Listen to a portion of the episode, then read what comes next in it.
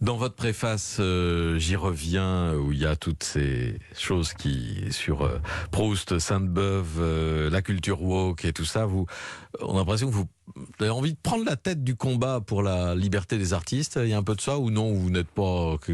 Bon, là, ça commence, ça commence à être, enfin, on commence à être nombreux à dire ça. Je pense que c'est, euh, pour l'instant, en France, euh, la situation est moins grave qu'aux États-Unis. Hmm. Donc, ce qui Mais aux fait peur. États-Unis, elle s'aggrave euh, en permanence. Oui, hein. et c'est ce qui, ce qui fait peur en fait, c'est que euh, on récupère généralement les modes américaines avec 5 ou 10 ans de retard.